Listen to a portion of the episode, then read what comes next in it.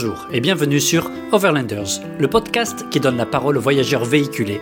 Leur histoire est toujours passionnante. Aujourd'hui, nous avons la chance d'accueillir Thomas et Léa, aussi connus sous le nom les Poxins. Ils sont originaires de Caen, en Normandie, et de banlieue parisienne pour Thomas. Léa a 27 ans, Thomas 30 ans. Ils voyagent depuis le 12 août 2019 avec un Fiat Ducato L3 H2 qu'ils ont nommé Ducky. Ils ont prévu de voyager 3 ans. Leur itinéraire, c'est l'Europe et la Scandinavie en particulier. Une aventure préparée pendant plus de 9 mois. Ils financent leur voyage grâce à leurs économies. Leur vagabondage s'appelle Road of Smiles. Vous pouvez les retrouver sur Instagram, Facebook, leur site internet et Polar Steps. Thomas, Léa, bonjour. Alors, où vous trouvez-vous et dans quelles conditions? Alors actuellement, on est en confinement en Normandie, euh, dans ma famille, à Caen. Alors vous avez un beau projet qui s'appelle Road of Smiles. Comment est né ce projet et quel a été le chemin pour l'amener à maturité? Alors euh, de, base, c'était une, euh, idée de, de Lélé qui depuis toute petite fait du, du caravaning avec avec sa famille. Mm. lors de notre rencontre, elle m'a direct exposé bah, ses, ses, envies de voyage. Donc on a quand même fait une petite transition euh, découverte de nos de nos deux personnes, voilà. avant de se lancer. Avant de se lancer et mm. puis bah ça l'a enfin ça nous trottait de plus en plus et puis bah sur un coup de tête, euh, on s'est dit euh, bah laisser le moment, euh, on va acheter un van et, et partir à l'aventure, enfin faire déjà le, le, concevoir et partir à l'aventure pour sillonner les routes d'Europe. Alors du coup vous faisiez quoi avant? Alors pour ma part, moi j'étais chargée de communication dans une dans une boîte sur Paris et pour Tom? Et Moi, j'étais chef de projet événementiel, euh, plus sur la partie festive. Euh, voilà, euh, j'ai beaucoup, enfin, j'ai fait pas mal d'événements, que ce soit corporate ou, étudiants, voilà, pour pour tout type de tout type de profil. Vous pensez que ce que vous faisiez professionnellement, ça a vraiment influencé votre projet? C'est pour ça qu'on a voulu finalement être présent, que ce soit sur notre blog ou sur les réseaux sociaux, parce que c'est vrai qu'on est tous les deux assez créatifs et complémentaires. Donc c'était un petit peu un test pour voir si dans l'avenir on pouvait travailler ensemble. Donc euh, c'est vrai que nos métiers euh, communs ont permis de, créer un petit peu euh, Road of Smile et, de se tester tout simplement. on va dire que pour développer un petit peu, moi je suis plus sur la partie, on va dire, organisationnelle. c'est la strat. Je suis, celui qui va un petit peu tout calculer, voir la viabilité du projet dans, sa globalité et, ligne par ligne. Et Léa, elle, c'est vraiment la, la, créative, celle qui va apporter la petite touche, on va dire, fun et délurée et, et coloré même de, de mm. tout ce qu'on entreprend. Et notamment dans le projet Road of Smile, tout ce qui est visuel, tout ce qui est euh, photographie, euh, voilà, c'est son mérite et, et voilà, j'adore euh, bosser avec elle là-dessus. Oh, il est mignon là. On parlera des réseaux sociaux tout à l'heure. L'inspiration, elle a été par votre histoire du caravaning peut-être de Léa, mais est-ce qu'il y avait une autre inspiration ou des gens qui vous ont inspiré?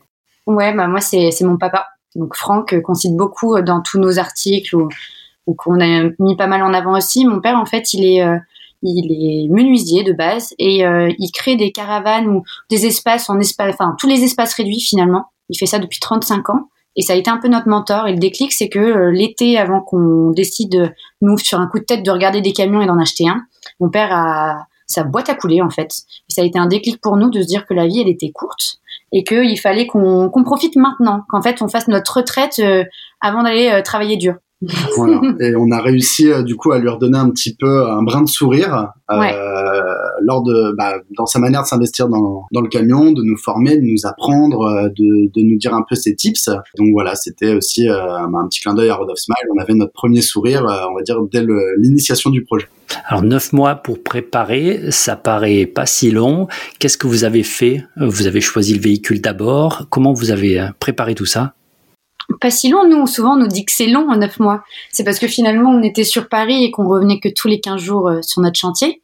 Et puis les 15 jours, étaient, enfin, dès qu'on revenait tous les 15 jours, les deux jours du week-end étaient intensifs. Mais euh, finalement, on a commencé, bah, c'est bête, mais on s'est beaucoup renseigné sur tout ce qui était euh, site et les personnes qui avaient déjà commencé à concevoir eux-mêmes leurs camions. Après, on, avec du coup Franck, mon père, on s'est, on s'est vachement renseigné aussi sur ce qu'on voulait dans notre camion. Donc nous, on voulait un lit fixe, On voulait, euh, c'est pour ma part, je voulais une douche et des toilettes. Parce que Thomas voulait utiliser une plaie à la crotte dehors, mais il s'est bien rendu compte qu'en Norvège, sous moins 20 degrés, on était très confortable à l'intérieur. Et on voulait également un coin cuisine et un petit coin, ce qu'on appelle, nous, notre salle à manger salon pour euh, justement pouvoir accueillir et, euh, et profiter un peu de notre temps libre et de notre slow road pour justement peaufiner nos talents de cuisinier, enfin surtout pour Thomas. Du coup, dans les grandes lignes, dans la conception du camion, on a fait un petit peu, bah, on va dire la, démarche à suivre d'un bon d'un bon concepteur de, de camion aménagé. Donc, on l'a déjà nettoyé. on a enlevé toutes les parties qui nous servaient à rien. On avait un comment ça, une banquette qu'on a dû enlever. On avait un, une galerie de toit qu'on a enlevé aussi. Ensuite, on l'a passé au nettoyage et à l'antirouille au niveau de la carrosserie intérieure. Et puis après les grandes étapes, et eh ben isolation, euh, isolation, le coffrage, ensuite euh, la, le positionnement des, des espaces euh, sur le bah, des différents espaces dans, dans le camion. Et puis bah, ensuite découpe des meubles, euh, montage des meubles, peinture, électricité, eau, voilà, enfin tout, tout ce dont on avait besoin pour, euh, pour vraiment recréer une ambiance euh, chaleureuse, cocooning, que ça soit une vraie petite maison roulante à notre image. Et à l'origine, les critères pour choisir un Fiat L3H2, comment vous faites pour faire ce choix? En fait, on a été en voir plusieurs. Nous, on savait qu'on voulait un L3H2 en taille par rapport à ce qu'on voulait mettre à l'intérieur. On voulait pouvoir se tenir dedans. On voulait également partir sous toute température. Donc, on voulait quand même avoir un espace de vie assez euh, grand à l'intérieur. Et après, euh, on a aussi choisi euh, en fonction de notre budget, parce qu'on savait que nous, avec le voyage et l'aménagement, on s'était fixé déjà rien que pour la vanne conversion de base, on s'était fixé 20 000 euros. Donc, on savait qu'on aurait à peu près 10 000 euros d'aménagement en tant que tel à l'intérieur. Donc, on avait 10 000 euros pour acheter le véhicule. Donc c'est aussi ce qui nous a euh, décidé. Après un Ducato, c'est un peu le destin qui a fait ça, parce qu'on a trouvé le camion à 10 minutes de chez mes parents. Donc euh, c'est pareil, on a été le voir en urgence et euh, là ça a été le coup de cœur. C'est on marche beaucoup au feeling tous les deux et et c'était c'était la personne qui nous le vendait, c'était le contexte et on a foncé. Et ça devient quoi? Vous avez un attachement très fort? C'est votre maison ou c'est quoi pour vous aujourd'hui? Un bébé même. c'est notre bébé, c'est notre maison roulante à la fin de notre, euh, notre gros pépère. Ouais. Euh, non, on a, c'est vrai que suite au premier voyage, bon, on l'aimait déjà avant de partir. Euh, suite au premier voyage, ensuite, on l'a, enfin, on l'a complètement euh, adopté et personnalisé, on l'a, enfin, personnifié même. Euh, voilà, on l'appelle Ducky. On est, on a un peu, on pourrait passer un petit peu pour des des, fous. des fous, mais mais voilà, notre camion, c'est vrai qu'aujourd'hui, c'est euh, plus qu'un investissement de temps et d'argent, c'est vraiment euh, l'endroit où on se sent le mieux et puis bon, bah, le fait de pouvoir changer de jardin, euh, c'est sûr que c'est euh, toujours très agréable et ça laisse de, très très bons souvenirs. Donc on a un attachement réellement à notre à notre camion. Il nous a suivi vraiment partout, bah voilà, hein, comme comme une carapace de tortue. Et puis là, c'est vrai qu'avec le confinement, pour pour vraiment tout vous avouer, on est vraiment vraiment en manque de notre camion et de pouvoir rebouger avec lui, de pouvoir se sentir bah, chez nous plus que chez les parents de Léa. Quoi. Vous l'avez appelé Ducky pour une raison euh, très personnelle? Alors là, si je le dis, il va me tuer. Allez, je t'autorise. C'est vraiment pour Overland. Ouais, c'est Thomas, c'est un, c'est un canard. C'est, euh, j'ai jamais rencontré quelqu'un comme ça. C'est et en fait, bah du coup, c'est resté. C'est aussi des fois de temps en temps son petit surnom mon canard, hein, c'est c'est cucu. Mais euh, et du coup en fait quand on a vu le camion, il a le toit qui est noir parce qu'il a il a eu des problèmes d'érosion et, euh, et du coup ils avaient remis quelque chose pour le protéger. Et c'est vrai que ça nous a fait penser à on, avait vu ça une race de canard avec un petit front noir et on s'est dit bon bah voilà on cherche pas plus loin en fait c'est Ducky et on trouve que Ducky Ducato comme Fiat Ducato ça sonne vachement bien. Elle a pas osé le dire mais voilà que, que je suis très câlin et, et, très doux et attentionné au quotidien. Voilà, voilà. mais c'est le mien il faut pas le prendre. ça marche. Le, quand vous êtes dans un van, quand vous voyagez en van ou quand vous vivez en van plutôt, parce que ce que vous faites, vous voyagez et vivez en van, vous avez l'impression de vivre dedans, de vivre dehors, dedans, dehors. C'est quoi la sensation de d'exister, de voyager en van? Eh bien, c'est un peu des deux. Hein. C'est un peu des deux couplets. On se sent très très bien dans notre intérieur. Euh, mais bon, c'est vrai qu'on après ce style de vie aspire à l'ouverture à l'extérieur, à la outdoor, à la rando, euh, à avoir toujours de, des, des, petits coins sympas euh, bah, auxquels on pourrait pas aller si on était en hôtel club ou de mm. bouger de, de, camping en camping. Donc c'est vrai qu'on est très tourné vers l'outdoor. C'est aussi le choix qu'on a fait D'ailleurs, le choix pour lequel, enfin, pour lequel on est parti du côté de la Scandinavie, parce que c'est vrai que là-bas les, les, règles sont vraiment moins strictes. On est vraiment dans du dans du 50-50. On pourra pas privilégier mm. l'outdoor ou ou l'intérieur de notre camion parce que ben c'est deux moods, deux ambiances différentes, mais dans les deux on est, euh, on se sent vraiment mieux que que nos vies d'avant derrière un bureau ou dans les transports parisiens. Voilà, simplement. Mm. L'intérêt du camion, c'est qu'on est toujours chez soi euh, où on le pose, et c'est ça qui est agréable. Moi, je sais que euh, on a des fois des petits coups de mou, un peu comme dans la vie de tous les jours, et c'est vrai que de se retrouver dans tes draps, dans ta maison, il y a rien de mieux pour se sentir réconforté. Quand tu dis que vous êtes allé dans les, pays du Nord parce que ça semblait plus simple, de quoi tu parles? Eh bien, il faut savoir qu'il y a un droit, euh, un droit d'accès à la nature euh, en Scandinavie que l'on retrouve pas euh, bah, ailleurs en Europe. On peut se poser où on veut. En fait, c'est un droit sacré selon eux bah, des gens qui viennent visiter ces pays. Donc tout le monde est ultra respectueux. On n'a pas, par exemple, au niveau de l'écologie, on a toujours vu des endroits très très propres. Euh, par contre, voilà, on peut se poser où on veut et le camping sauvage est 100% autorisé et c'est même pas toléré, c'est autorisé par les autorités et tout est fait pour s'y sentir bien. Euh, il y a des fois des, des barbecues, il y a des expositions, euh, mm. mais vraiment dans des coins en pleine nature, complètement paumés. Et il y a ce droit en fait de, de pouvoir bivouaquer. Bah, tranquillement avec son camion, tant qu'on respecte certaines règles, bien sûr, pour le cadre, pour, pour l'environnement, l'écologie, et puis bah, pour que les personnes qui viendront après nous euh, puissent s'y sentir tout aussi bien que nous. Alors quand on voyage en, en van ou euh, avec un véhicule, il y a deux écoles. Il y a ceux qui essaient d'avoir un véhicule discret qui passe partout. Comment vous avez fait le choix de le rendre très visible ou peu visible? Alors nous aujourd'hui, il n'est pas du tout visible de qui parce que euh, de l'extérieur, on n'a rien changé juste là le front qui est noir, mais il était d'origine quand on l'a acheté. Et, euh, et, on a fait le choix justement de pas le sticker nous, pour euh, passer partout. Enfin, on n'a pas notre un gros road of smile ou quoi que ce soit. Après, c'est vrai qu'on se pose la question de le faire, euh, mais ça rentrait pour le moment pas dans le budget quand on a fait notre mmh. aménagement. Et après, par contre, c'est vrai qu'on est visible dans le sens où on est gros. on passe pas inaperçu parce que bah c'est un camion qui est qui est quand même un petit peu plus imposant qu'un qu'un petit Volkswagen ou qu'un L1 H1 de n'importe quelle marque. Est-ce qu'il viendrait à l'idée de mettre un sticker sur ma porte de maison? Je ne pense pas. Après, euh, avoir une petite touche, on joue vraiment sur le jaune, le gris, le blanc, enfin... C'est plus à l'intérieur. Voilà, c'est plus l'intérieur qui est décoré, on va dire, euh, au sens de, de Road of Smile on le rend visible sur les réseaux sociaux, mais le camion en lui-même, euh, il pourrait vraiment pas savoir euh, bah, de, de, quel équipage il vient ou voilà, on l'a pas estampillé. On a quelques mm. bon, on a quelques autocollants, mais vraiment des petites touches perso, mais de, voilà, de pour pour une touche de fun quoi. C'est pas c'est pas du tout euh, lié, on va dire, au, à l'identité de notre camion. Alors, on va parler de l'équipement qui va avec, puisque vous êtes allé dans les pays froids. Comment vous avez géré le froid et est-ce que finalement euh, le véhicule est efficace contre le froid? Alors là, complètement, parce que nous, on a fait une super isolation quand, dès le départ, on savait qu'on voulait partir en Scandinavie. On a tout prévu pour. Donc, on a l'équipement au niveau donc de l'isolation et on a surtout investi dans un chauffage chauffe-eau Webasto qui est une bête sur le marché, c'est ça coûte un, un rein.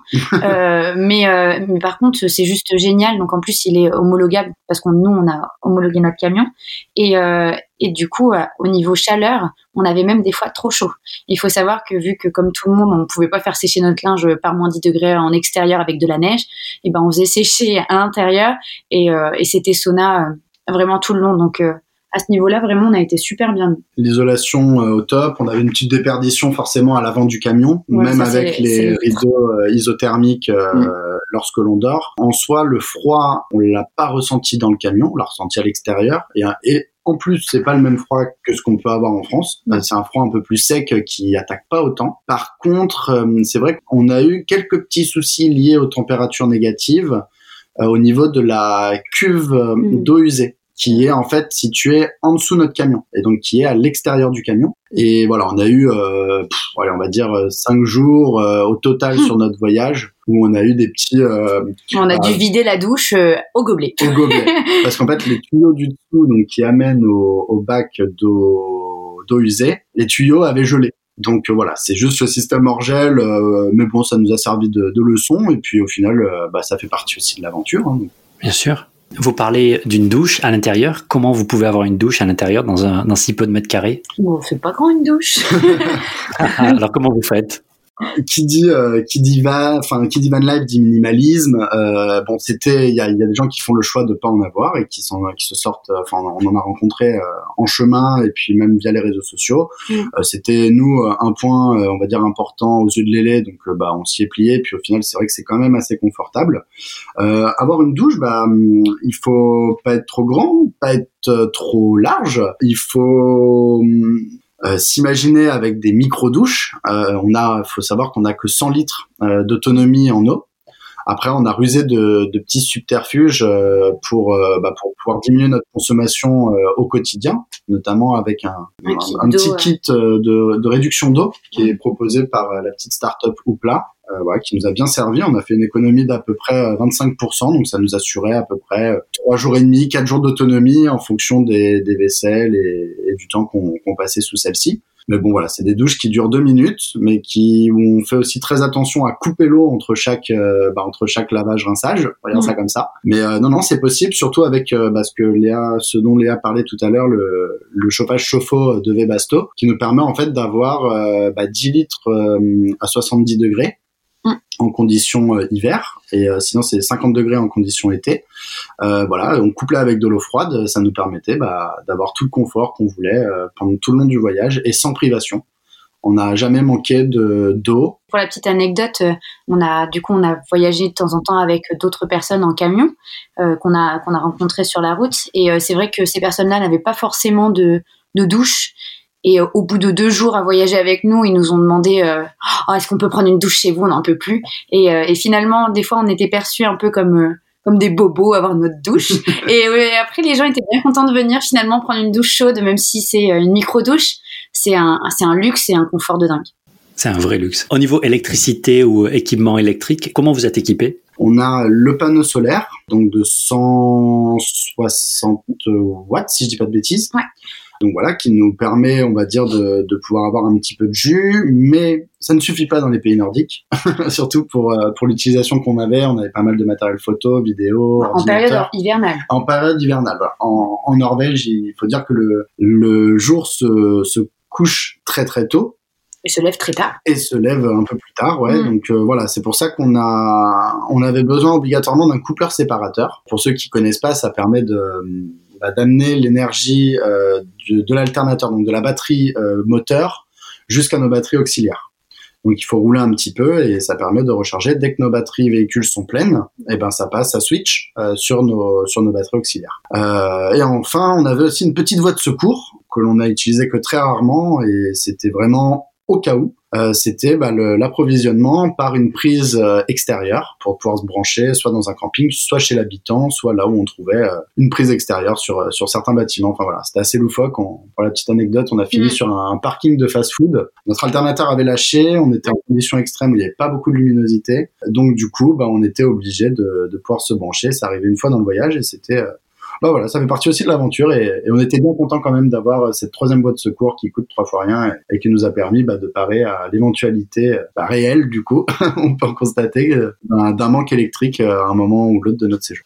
Alors vous avez tout réduit, vous avez sur vous très peu du coup, juste le nécessaire. Qu'est-ce que ça change dans votre mode de vie? Bah, Il est plus minimaliste, c'est vrai qu'on utilise beaucoup ce mot. Après, euh, très honnêtement, euh, dans un camion, on peut mettre énormément. Nous, on s'en rendait pas compte parce que souvent, on voyageait plutôt en mode euh, backpack. Donc là, c'est vraiment du minimalisme poussé à l'extrême. mais c'est vrai qu'on a, on a réduit parce qu'on consomme différemment aujourd'hui. On s'en rend compte même en échangeant avec d'autres personnes qu'on rencontre parce que c'est vrai qu'aujourd'hui on va euh, consommer moins mais consommer mieux, que ça soit au niveau nourriture, que ça soit au niveau vêtements. Et euh, c'est vrai que les achats qu'on fait maintenant pour euh, pour notre vie, ça va être là les dernières choses qu'on a achetées. C'est on s'est acheté un purificateur d'eau de chez Bakerfield. Dedans il y a des, alors je sais pas comment ça s'appelle, des, tétons. moi j'appelle ça? Des, tétons, de filtration. Des tétons de filtration, on va dire. Et c'est vrai que ça coûte assez cher et que maintenant en fait nos dépenses sont plus pour des achats quotidiens comme celui-ci plutôt qu'un qu'un plaisir furtif. Et c'est vraiment un retour à l'essentiel. Euh, ça nous permet de, bah, nous à notre sens, après peut-être que pour d'autres voyageurs c'est différent, peut-être certains percevront ça comme euh, des grands mots, parce qu'il paraît que c'est à la mode de, de, le dire, mais nous, on l'a vraiment vécu, et c'est pour ça qu'on n'a aucune gêne, aucune honte à le dire, mais un retour à l'essentiel nous permet de se recentrer sur nous-mêmes et de s'ouvrir à des choses euh, qui, pour nous, sont des choses très importantes, notamment le retour euh, à la découverte de paysages verdoyants, de, de choses, on va dire, qui sont un petit peu moins en phase avec une vie citadine classique, métro, boulot, dodo. Et ça permet de, de pouvoir réfléchir, de n'être jamais dans un état de stress, en tout cas plus limité, et euh, de vivre eh ben, une vision du bonheur qui, pour nous aujourd'hui, nous paraît essentielle à notre vie. Et c'est ce qu'on venait aussi chercher dans le projet Road of Smile, euh, de faire des rencontres. C'est vrai que c'est beaucoup plus facile de faire des rencontres sur les routes, malgré le fait qu'elles soient éphémères c'est pas les mêmes rencontres que, que celles qu'on faisait dans nos vies d'avant, même si elles étaient toutes enrichissantes. Euh, Aujourd'hui, on a l'impression vraiment de, de, retrouver notre bonheur de, de trois fois rien, et, et, voilà, on est plus, enfin, on se sent plus heureux comme ça. Alors parlons des rencontres. Quand vous imaginez ces rencontres, lesquelles vous viennent en tête? De quoi vous vous rappelez? Alors Moi, déjà, il y en a une première où c'est, euh, elle s'est fait même avant le voyage j'ai retrouvé une amie, euh, une amie d'enfance avec qui j'ai fait mes études, qui s'est lancée dans ce projet de van life entre guillemets euh, un an avant nous. Ils s'appellent euh, Margot et Julien. Ils sont Hello Travelers, leur nom d'équipage. Et c'est vrai que eux sont aujourd'hui de, vrais copains. On fait beaucoup de choses avec eux, on envisage beaucoup de choses aussi avec eux pour la suite. Et c'est vrai que si on s'était pas lancé dans ce projet-là, peut-être qu'on les aurait pas retrouvés ce qui aurait été dommage. Et sinon, effectivement, après sur la route, on a eu la chance de faire énormément de rencontres, que ce soit des locaux, euh, des voyageurs, euh, enfin vraiment un, petit peu de tout. J'ai même quelqu'un qui me vient en tête, c'est on a eu en Norvège une jeune fille, euh, on est en train de mettre de l'essence. Une autre anecdote. Ça.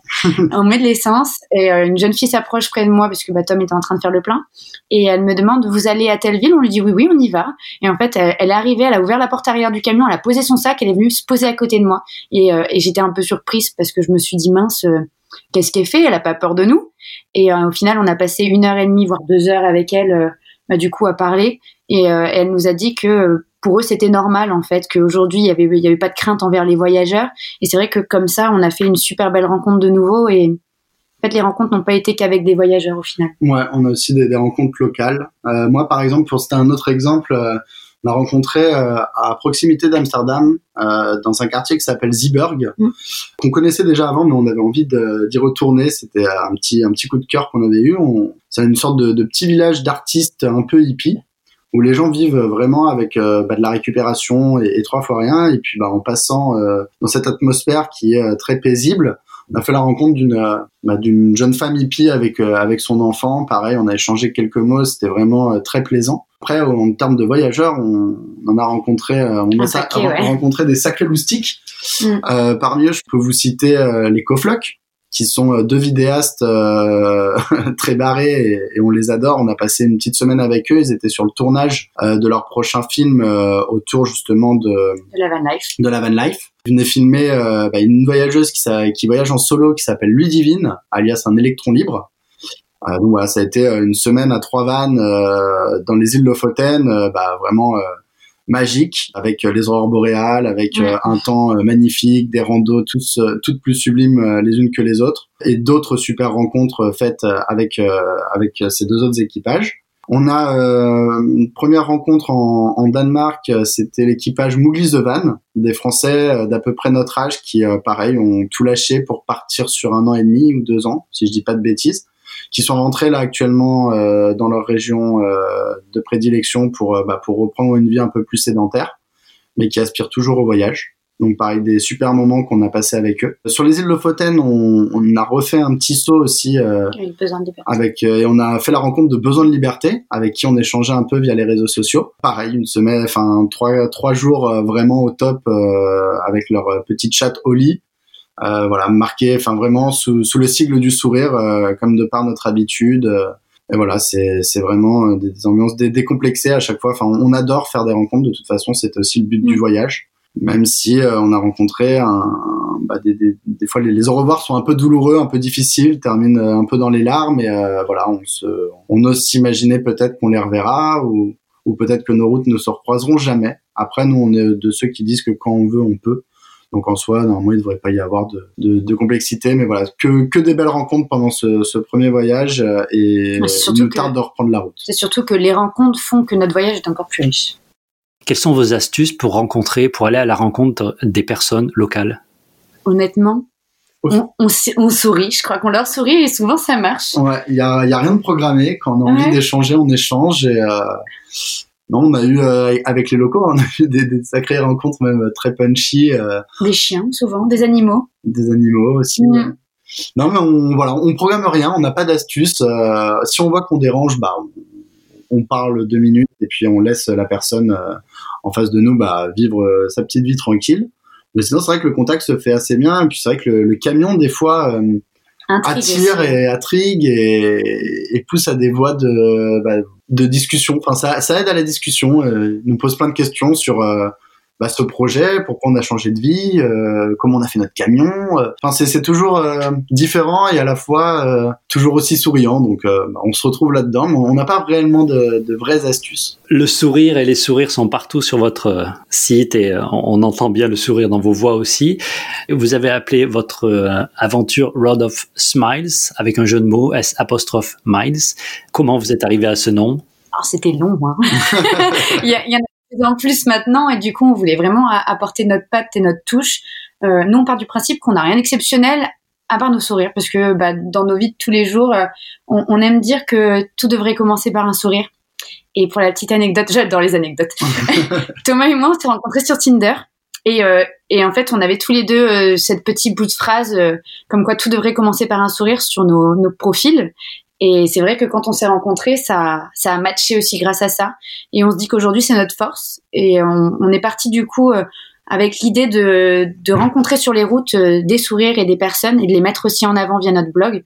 Parce qu'on s'est dit que c'était ça, en fait, la richesse de notre, de notre voyage. Non, il, est, il est bavard. Hein. Et puis par rapport au sourire, il faut dire aussi que euh, parfois, quand, lorsqu'on fait des rencontres, il, il peut y avoir la barrière de la langue. Mm. Et s'il y a bien un langage qui, à notre sens, est universel, c'est vraiment celui, euh, du celui du sourire. On se comprend très vite.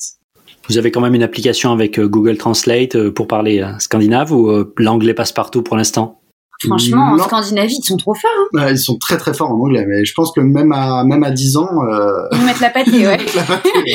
Puis après, on a rencontré des Allemands, on a rencontré d'autres voyageurs de manière un peu plus ponctuelle. Hein. Les discussions n'ont pas duré euh, très longtemps parce que chacun devait reprendre sa route, mais l'anglais est omniprésent et, euh, voilà, mm. on n'est pas euh, bilingue, mais on se débrouille et, c'est vrai que complémenté avec quelques sourires, le message passe un petit peu plus facilement. Alors vous étiez déjà ensemble avant de partir. Ça a changé, influencé, soudé. Qu'est-ce que ça a créé de ce que vous pouvez partager ou vous voulez partager dans votre couple? Ah. C'était un, oh, non, c'était pas un C'était un crash test. C'était une étape supplémentaire de notre vie de, couple. Nous, c'est comme ça qu'on le, on le disait auprès de tout le monde. Euh, D'ailleurs, on l'exprime un petit peu euh, dans un des premiers articles sur notre blog. On disait que euh, bah, bah, nos copains, ils, se marient, ils, font des bébés, ils, investissent dans l'immobilier, ils, ils, voilà, ils aspiraient à d'autres choses. Et, et, nous, on s'est regardé droit dans les yeux. On s'est dit, mais, euh, mais pas maintenant. On a, on a, on a cette envie de, de bougeotte au final, euh, avec très peu d'adaptation au départ, il y a peut-être, euh, il faut se roder, hein, parce que 6 mètres carrés, mine de rien, tout est agencé, tout doit être à sa mm. place dont nous-mêmes. Donc c'est vrai qu'on, voilà, pour éviter les tensions, tout ça, on mettait un peu de l'eau dans, dans, notre bain. Après, on vous cache pas, on est un couple normal, donc il y a eu des tensions, ce qui est complètement normal. il boude beaucoup, ouais. Moi, je mm. boude, mais bouder dans 6 mètres carrés, euh, Et eh ben, il partait pas très loin, parce qu'il faisait froid, donc il revenait assez vite dans le camion. voilà. mais, mais non, on a mis bien un mois, on s'est rendu compte à, à se sentir vraiment à l'aise et, et à trouver chacun un, petit peu notre rythme de croisière, on va dire, dans le camion. Mm. Euh, qui se lève, à quel moment, pour mettre euh, le chauffeur en route, pour faire le petit déj, pour aller à la douche, pour qu'ensuite l'autre y aille. Enfin, et finalement... Euh, Les repas, tout ça, enfin... Ça se passe bien, quoi. Tout ce qui est, on va dire, du petit train-train quotidien d'un jeune couple lambda, mais appliqué à la, à la van life. Euh, mais du coup, voilà, aujourd'hui, on est, on est plus, enfin, on est d'accord tous les deux pour dire qu'on est plus fort que jamais et que c'était vraiment une étape cruciale et qui, on l'espère, amènera à, une vie euh, pleine de sourires dans, dans nos projets euh, communs. Je voulais essayer de parler d'un sujet qui est les toilettes. Comment vous vivez la vie à proximité quand on a les toilettes à l'intérieur? Est-ce que du coup vous l'utilisez exceptionnellement tout le temps? Comment vous gérez cette proximité? Ah, J'y réponds, c'est mon dada les toilettes. allez, non, non, pour de vrai, les toilettes pour moi c'était un indispensable parce qu'on a fait beaucoup de camping avec mes parents ou autres. Et euh, moi j'ai dit à Tom, euh, c'est pas toujours évident quand on est dans des villes ou autres. Euh, tu peux pas faire ça comme tu veux, où tu veux, et, lister ça proprement. Et surtout, moi, je trouve que des fois, de faire en pleine nature, euh, nous, on voyait même dans des spots où on arrivait, bah, malheureusement, des fois, euh, il y a des excréments par terre, et on voit bien que c'est des excréments d'humains, il y a du papier. Moi, je trouve pas ça très propre. Donc après, ça c'est mon point de vue. Puis sortir l'appel à crotte pour aller faire ton trou à chaque fois alors que tu as envie d'aller aux toilettes, c'est des fois un peu long. Donc on a fait le choix d'avoir des toilettes. Nos toilettes sont des toilettes chimiques, ce sont même pas des toilettes sèches. Ça aussi c'était un choix on va se faire sûrement taper sur les doigts. Mais euh, donc en fait, nos toilettes sont juste en dessous de notre douche. Donc nous, on pouvait pas forcément au niveau de de l'humidité. De l'humidité, effectivement, mettre des toilettes sèches. Et, de euh, peur, de peur en fait que les copeaux gonflent et que ouais, et que ça, devienne plus insalubre qu'autre chose, même au niveau des odeurs.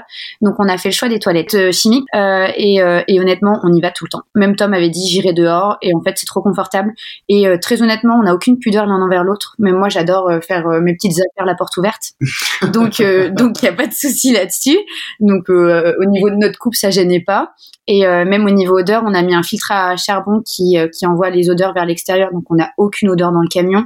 Euh, et euh, par contre, au niveau de la vidange, c'est vrai que c'est souvent moi qui m'y colle. ça ne me dérange pas. Mais c'est vrai, ça me dérange pas. En fin de voyage, c'était du 50-50. Ouais, bah, au début, il, a, il était vraiment écœuré. Et, euh, et, au final, moi, je trouve ça très bien parce qu'on a vu d'autres voyageurs qui ont des toilettes sèches. Et en fait, moi, je trouve ça un peu, on en parlait d'ailleurs il y a pas longtemps, mm. je trouve ça un peu dommage de mettre ces excréments dans un sac poubelle et que ça parte à la déchetterie avec tous les autres déchets.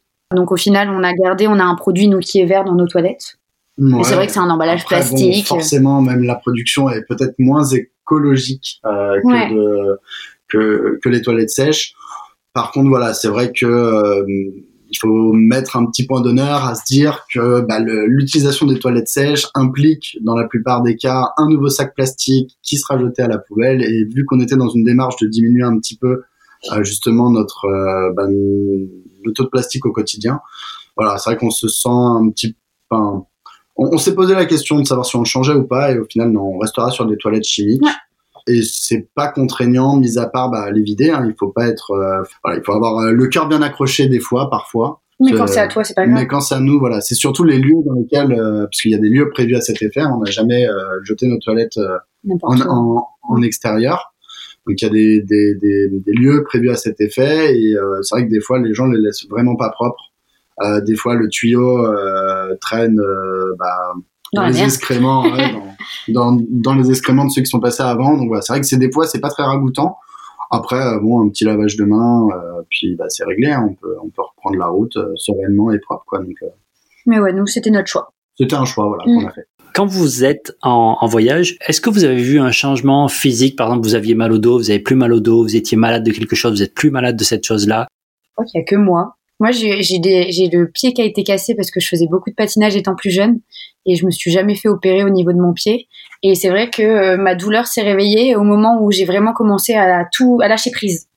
Et j'ai une amie qui est kiné qui m'a donné des exercices à distance et qui m'a dit en fait c'est normal, c'est ton corps qui qui lâche tout au bout d'un moment. Et après, c'est tout, je crois. Hein. Ça n'a rien changé. Alors, sur des critères physiques, je dirais que quand même, euh, la conduite, au bout d'un moment, alors nous, est-ce que c'est le manque de confort de, du siège euh, conducteur ou passager de, de, de qui euh, Ça, je, je, je peux pas l'affirmer, mais en tout cas, le temps de conduite, des fois, peut créer des petites tensions dans le bas du dos, surtout en fin de voyage. Et on en a parlé d'ailleurs avec nos copains d'Hello Travelers, euh, donc euh, Julien qui conduisait, disait pareil dans, dans son Volkswagen, dès qu'il y a cette idée de retour, le corps relâche, on va dire, au niveau du dos et voilà, il peut y avoir des petits euh, se voilà, des, des, petites tensions, on va dire, musculaires au niveau du dos.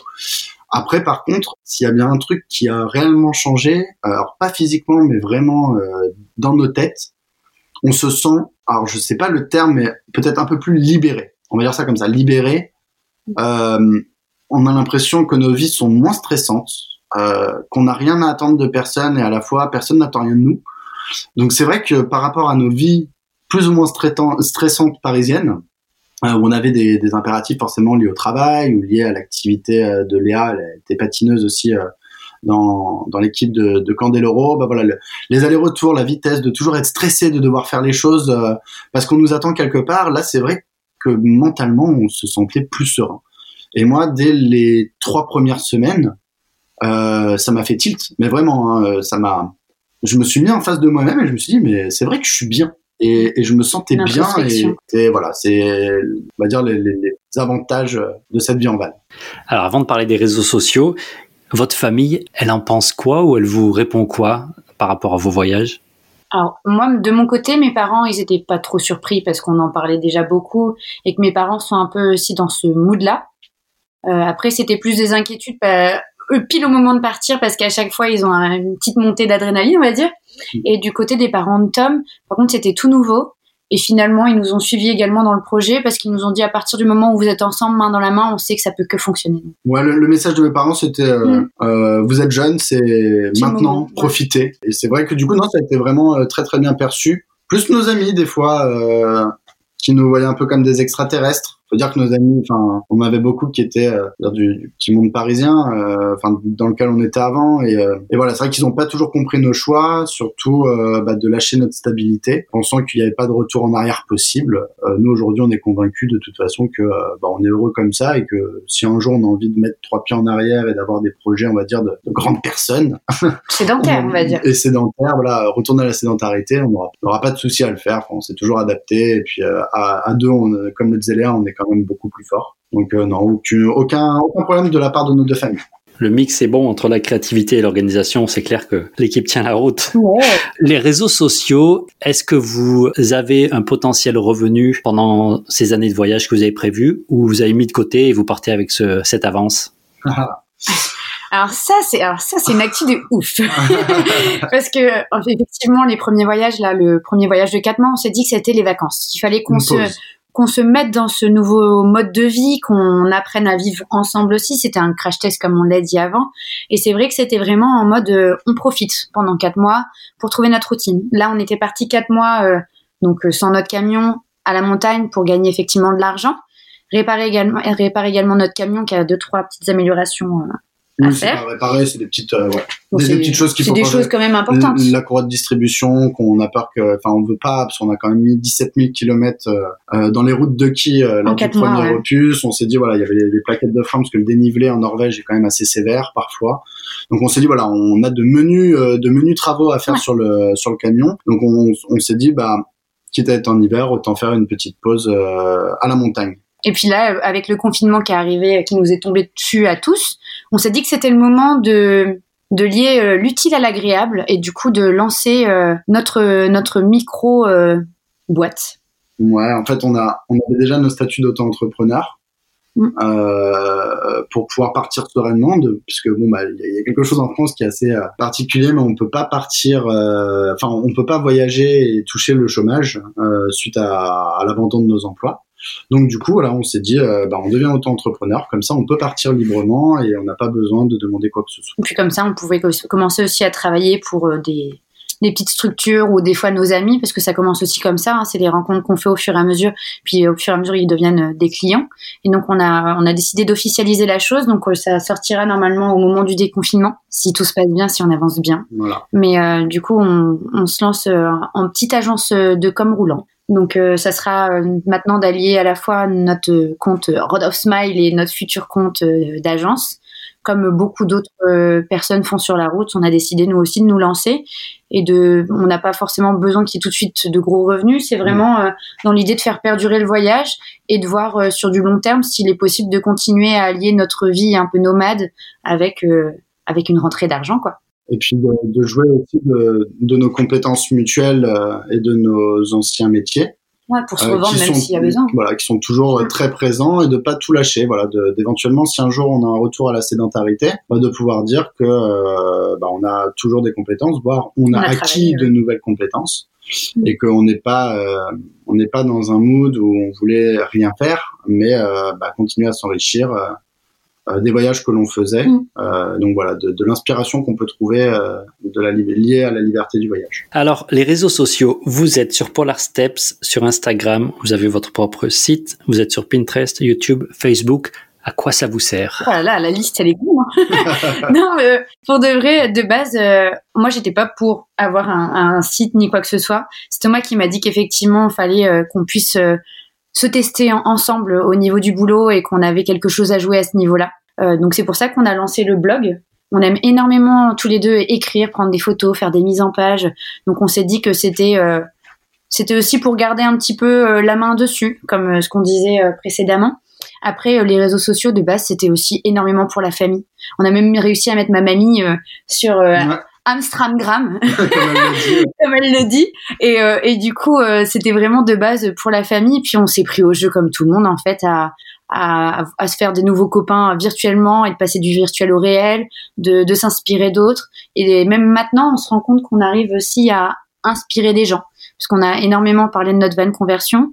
Et c'est vrai qu'un an après, on se rend compte qu'il euh, y en a plein qui nous posent des questions et que euh, on arrive à y répondre et on se dit qu'on apporte aussi euh, notre pierre à l'édifice quoi. C'est dingue de voir tous les qui, bah, qui se sont qui se sentent inspirés par notre projet, qui veulent recréer un peu ça mais qui savent pas trop ce, par où commencer ou ou éventuellement les petites erreurs à pas faire euh, ils viennent nous, nous, solliciter, nous poser plein de questions et, euh, et du coup on se dit que ben, on a eu raison au final de faire un blog et, et de communiquer via une vidéo YouTube sur notre euh, sur notre camion, euh, via les réseaux sociaux avec des photos euh, de, de paysages par exemple nordiques, bah, de montrer un petit peu où on va et peut-être aussi de réveiller certains en leur disant ah, mais si vous voulez le faire c'est possible. Il mm. n'y a rien d'impossible à partir du moment où on y met la volonté du cœur et du sourire. Et puis après, pourquoi autant de réseaux sociaux? C'est vrai qu'on on, on, a conscience de l'effet toile d'araignée sur Internet parce que c'était ce qu'on faisait dans nos anciens métiers et on s'est dit que encore une fois on allait on allait mettre à profit nos compétences pour essayer de se mettre en avant entre guillemets, tout en sachant qu'on s'est rendu compte que c'est plus facile de parler d'un produit que de soi-même, parce que euh, on est des fois un peu vite jugé ou, ou même euh, mis dans une certaine case, alors qu'on déteste ça nous. Euh, donc voilà, donc un peu pourquoi on s'est mis aussi visible sur Internet. Qu'est-ce qui vous apporte le plus de satisfaction dans tous ces réseaux C'est les retours, ouais. Ouais, les retours qui soient positifs ou négatifs, parce que des fois, il y en a certains qui sont un peu haineux et ça nous fait rire au final. On a appris à, à en, rire. mais euh, mais c'est vrai qu'on n'est pas non plus très très gros sur les réseaux et on se rend compte qu'il y en a plein de petits qui viennent peut-être plus facilement nous voir nous parce qu'on n'est pas non plus énorme et qui et avec qui en fait on échange au quotidien et qu'on qu'on aide en fait. Et on aime bien apporter notre aide à ces jeunes comptes. Il y a aussi une autre voie c'est-à-dire qu'on a, on a décidé euh, lors du début du, de, de notre projet euh, de mettre en avant des, des petites, euh, des petites sociétés, des petites startups, de, et de se concentrer non pas forcément sur leurs produits, mmh. mais vraiment mmh. sur l'entrepreneuriat, on va dire. et le sourire de la personne. Le sourire de, des personnes qu'on qu'on a, bah voilà, qu'on a poussé en fait, enfin, vers lesquelles on s'est dirigé. Ouais. Donc c'est que des, des startups ou des petites marques françaises tournées vers l'outdoor, un peu vers l'éco-responsabilité aussi. Ça, mhm. ça, nous semblait important. Et euh, voilà, on a passé des, des sortes de deals de, de, visibilité où, où on parle, on fait des, on parle un peu de d'eux, pas vraiment des produits, mais vraiment de ces personnes-là qui se sont donné les moyens de d'entreprendre et on les a mis en lumière sur notre blog. Euh, de temps en temps, quelques petites opérations euh, via les réseaux sociaux aussi pour euh, bah voilà et puis on voit que ça marche plutôt bien euh, mm. envers certains. Ils nous remercient parce qu'ils ont quelques ventes des fois qui comme ça qui arrivent ou et puis ce sont que des objets qu'on utilise aujourd'hui dans notre quotidien en fait. On n'a pas voulu des choses superflues. Ouais. voilà. une marque de montre par exemple, bah c'est vrai que dans la van life la montre nous on n'en voit pas l'utilité. Euh, donc euh, s'il y avait une marque de monde qui, nous, qui se serait dirigée vers nous, on aurait gentiment dit que c'est pas un compte, pas Road of Smile, c'est pas l'essence même du projet, mm. mais que par contre voilà, toutes les personnes euh, vers lesquelles on s'est dirigé, qu'on trouvait un, quelconque utilité à leurs produits ou, ou, même on a adhéré à leur à leur vibe, c'est à ce moment-là qu'on les qu'on a qu'on a communiqué un petit peu sur eux et, euh, et franchement bah, les retours c'était aussi un, un, crash test, on va dire, dans notre future, euh, dans notre future euh, agence roulante. Mm. Euh, ça a tellement bien marché que ça nous a aidé à, à nous conforter dans l'idée de le faire. Et dans tous les cas, c'est vrai qu'on n'a pas des attentes de toucher un demi-million mais plus de continuer notre voyage. De, donc voilà, c'est plus pour continuer notre voyage et, et pouvoir continuer à, à s'enrichir de, de, ce qu'on voit de, de l'extérieur, tout simplement. Alors on va parler de votre trajet, de l'itinéraire que vous avez déjà fait. Est-ce que vous pouvez nous décrire le parcours que vous avez déjà effectué? Je laisse Thomas, c'est lui qui a tout fait. Alors, euh, l'idée initiale, euh, avant même que le camion soit fini, on s'était dit avec Léa, on va faire un camp Oslo parce qu'on voulait euh, aller jusqu'en Norvège et on s'est dit bon bah pourquoi pas prendre notre ville de départ et puis aller à Oslo, la capitale. Et puis euh, quelques temps après, euh, en regardant euh, des, des, blogs, en regardant des vidéos aussi de, de voyageurs, on s'est dit mais c'est bête d'aller en Norvège et de pas s'octroyer euh, les Lofoten ou le Cap Nord ou voilà de, monter encore plus à l'extrême vraiment dans, dans les hautes terres du Nord. Et, euh, du coup, bah, j'ai revu l'itinéraire. Donc, on est parti de, de Caen, on a fait euh, la côte belge et euh, une partie de, des Ardennes belges. Euh, ensuite, on a continué sur euh, les Pays-Bas. On a fait vraiment le long, le large, le travers. Mm. Identique pour le Danemark. On a, on a fait vraiment tout ce qu'on avait à découvrir, tout ce qu'on pouvait découvrir au Danemark, qui nous semblait important. Donc, on a allongé le littoral, on est remonté au nord du Jutland pour ensuite euh, repartir bah, sur Copenhague en passant par Moonsklint et, d'autres euh, d'autres endroits on va dire euh, avec de, de sublimes points de vue. Euh, ensuite, on a pris le Grand Pont pour se rendre en Suède, donc par Malmö. Puis de là, en Suède, alors on est monté, euh, enfin on a longé sud, on est parti au sud, on a fait l'île de Hollande pour ensuite remonter vers le nord en ligne droite, où les paysages sont ben, souvent des grandes forêts avec plein d'animaux. Ce serait cru au Canada. franchement, c'est un peu les, les, routes canadiennes. Puis arrivé au nord, on a bifurqué, donc arrivé, on est arrivé par la Laponie suédoise. On a bifurqué au niveau de Kiruna pour arriver euh, en Norvège. On est allé faire un petit coucou du coup au Lofoten euh, avec les Koflok et, et Ludivine. Puis on est remonté tout au nord au, Cap Nord, voir des paysages lunaires vraiment magnifiques. Et puis on est retourné au Lofoten parce que ça nous avait bien marqué et qu'on avait envie de faire une petite semaine de plus mm. parce qu'il fait vraiment bon vivre là-bas. C'est vraiment idéal pour euh, pour les gens qui voyagent en, camion mm. comme nous. Mm. Et puis en plus sur une période où c'est pas blindé de touristes, euh, contrairement à l'été où voilà c'était un peu plus compliqué. Là on était vraiment dans une période très très creuse, donc avec vraiment euh, très peu de monde autour de nous et puis euh, des spots euh, à couper le souffle juste pour nous. Euh, c'est un peu égoïste, mais on a adoré ça. Puis après, on est redescendu, on est redescendu doucement vers Bergen, en passant par Trondheim, Mo i Rana, Trondheim, après la route de l'Atlantique, on a fait Christiansund, enfin le fjord de Geranger. Et puis voilà, on est arrivé à, à, Bergen. Bergen, on a fait le choix de pas redescendre plus au sud, mais de d'aller vers l'île Hammer. trop tard, ouais. Parce que Léa est une, une comme elle l'a dit, une patineuse hors pair et du coup euh, très attachée au sport de glace, très attachée au, sport de glace et au froid. Donc on, a fait un petit tour là-bas. Euh, C'était deux chouettes journées d'ailleurs. Mm. Euh, c'est petit, mignon à côté du village olympique. Puis le village olympique, c'est vrai que quand on tombe nez avec le grand... Euh, la flamme olympique, elle est là. La, grosse flamme olympique, mm. c'est vrai que c'est assez époustouflant. Puis ensuite, on est descendu, on est redescendu vers Oslo où j'ai fait une où j'ai préparé une petite surprise à Léa, c'est-à-dire que c'est tombé sur son anniversaire. Et euh, du coup, j'ai deux de ses meilleures copines euh, et, et, collègues de anciennes collègues de boulot. Donc, euh, on leur fait un petit coucou, Adeline et, et, Laura, voilà, qui sont venus, qui lui ont fait la surprise pour son anniversaire. Donc, on a passé cinq jours à Oslo avec elle, euh, à bien profiter. C'était un petit break dans notre voyage. Et puis, euh, bah, on est redescendu. Donc, normalement, on devait repartir sur sur l'Allemagne euh, via le ferry, donc euh, qui nous amenait à Rostock. Puis on devait se faire une petite session à Berlin.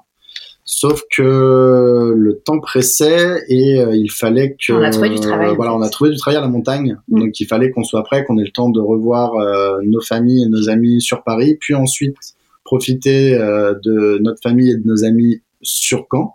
Euh, du coup, voilà, on c'est bah, c'est ça aussi partir l'aventure. Hein, c'est fait de, de, de, on peut remodeler son, son itinéraire comme on, comme bon nous semble. Donc on a quand même fait un petit crochet par le Luxembourg pour euh, voir d'autres voyageurs d'ailleurs, euh, de super rencontres qu'on a fait, qui sont les Run Trotters, on vous a pas parlé tout à l'heure parce qu'il y en avait tellement que bah, on pouvait pas tous les énoncer. Et du coup on a fait un petit crochet par le Luxembourg pour euh, pour voir les Run Trotters, avec qui voilà on a on a bien profité aussi. Et puis bah, on est rentré par la suite directement en France par Paris, puis ensuite petit retour en Normandie. Voilà. Et je conseille à tout le monde de parcourir Polar Steps pour euh, voir le parcours, les photos, les récits. C'est application qu'on a découvert très peu de temps avant le voyage et, euh, et, même là, nous on suit les aventures d'autres euh, d'autres nomades qui s'y sont mis et, c'est vrai que bah, du coup ça, ça, nous rend un peu nostalgique et c'est vrai que c'est vraiment sympa à exploiter, que, même pour la famille, hein, ça leur permet d'avoir. C'était surtout pour la famille, nous, hein. on n'en a pas trop parlé en dehors. Je crois que c'est bête, on l'a pas fait, mhm. mais c'était surtout pour justement tout ce qui est grands-parents et parents qui puissent savoir où on est exactement on donnait pas toujours euh, trop de nouvelles. C'était bien pratique. Donc si on imaginait que le confinement était terminé, où est-ce que vous iriez? Ah, ah, des, confinements, mais euh, des confinements où les frontières sont ouvertes ou pas complet Vous avez le choix, tout est ouvert. de base, on devait repartir vers l'est. Cette fois-ci, on, on était, on s'était dit qu'on partait donc mi-mai pour huit mois. Donc là, Thomas rêve. En fait, la Norvège c'était mon rêve. Thomas, il rêve plus de la Grèce, la Croatie, le Monténégro, la Serbie, la Moldavie. Donc voilà. Donc on s'était dit qu'on partirait plus de ce côté-là. Euh, et là, on, on, est conscient que on va pas y aller tout de suite. Donc on va plutôt rester en France et on se prépare un petit tour de France parce qu'on se rend compte qu'il y a plein de belles choses à voir. Moi, je connais pas trop alors que Tom connaît vraiment bien. Donc je vais euh, de nouveau me laisser guider. Ouais, c'est D'accord. Peut-être aussi, vu qu'on va lancer euh, notre petite agence, c'était peut-être plus facile, on va dire, pour commencer à voir un petit peu comment ça prend et de pouvoir faire des rendez-vous clients. Bah, de se déplacer avec notre petite agence nomade. Bien que par la suite, l'idée c'est de pouvoir travailler à distance euh, bah, en tant que digital nomade euh, si on sillonne les routes de de l'est euh, assez rapidement. Voilà. Et puis après sur notre wish list, on a d'autres destinations bah, qu'on aimerait faire sur les sur les trois ans, hein, mais notamment le, la Grande-Bretagne dans mm. son intégralité. et éventuellement aussi bah, tout ce qui est Bavière, Autriche, Suisse qu'on aimerait faire. Mm. On arrive à la fin de cet épisode. Qu'est-ce que vous voudriez partager qui vous tient à cœur? On a dit beaucoup de choses déjà. On a dit beaucoup de choses. Euh, pour ma part, ça serait vraiment de réinsister euh, sur le fait qu'il n'y a, a pas besoin forcément de voyager euh, très loin pour se sentir dépaysé. Que l'Europe, en tout cas, ce qu'on a commencé à en voir, était vraiment sublime, magnifique et que chaque pays était vraiment très différent, avec des cultures très différentes, des manières de voir la vie très différentes, et que le plus important lors d'un voyage, euh, c'est pas c'est pas d'arriver euh, à destination et d'aller d'un point A à un point B, mais bien toutes les étapes qui mènent justement de ce point A à ce point B. Puis aussi dire que finalement, on, peut réaliser ses rêves avec euh, pas grand chose, parce que nous, je pense qu'on n'avait pas non plus grand chose au départ. Parce que bah, la vie parisienne fait que bah, ça coûte cher et que c'est compliqué des fois. Et que franchement euh, on peut on peut tout réussir. Et qu'on est les seuls freins à nos rêves aussi pour beaucoup euh, c'est une phrase qu'on dit beaucoup sur les réseaux sociaux euh, quand on nous pose des questions mais comment avez-vous fait? C'est dingue.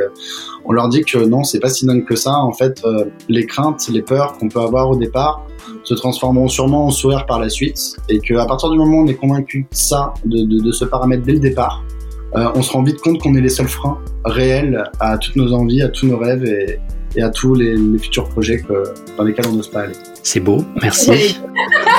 C'est beau.